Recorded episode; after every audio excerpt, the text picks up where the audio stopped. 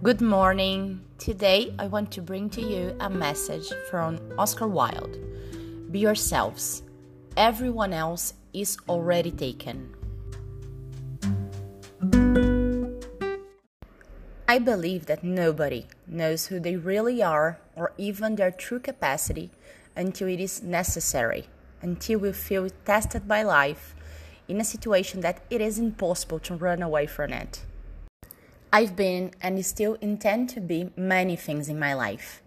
I have no intention of letting life go through my fingers, and I hope that you also want to share all of this with me in this podcast.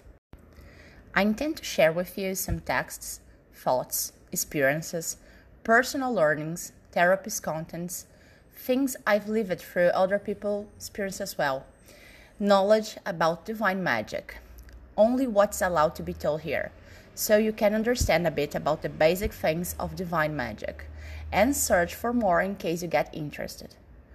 Also about Reiki, oracles, and other energetic stuff as too. It's a way of exchanging, receiving feedback and comments to stimulate new perceptions. Then I can learn with you, you can learn with me, and we can expand our minds especially because despite the fact I'm only 34 years old, I had many different experiences in life, very diversified. And of course, spirituality was one of the top priorities since always. I've used it to work in uh, an advertisement agents. After that, I've worked in the launch of an art institute as well. And now I work with the subject that I love most in my life energies. I am a holistic therapist and I truly believe that's beautiful how much I can learn every day with other people's stories in each Divine Magic class in each session.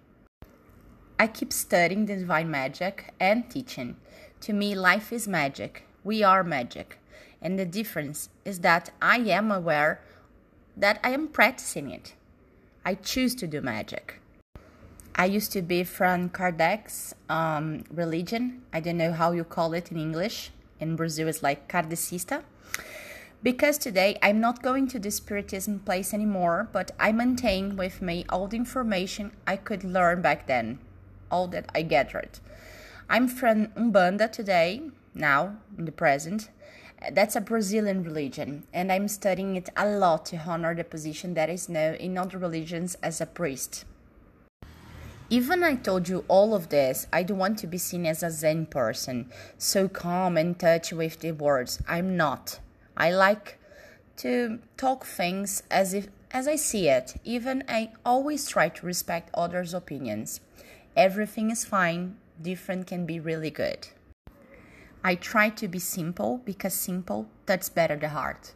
These are my expectations, and I wish you are prepared to come with me in this journey.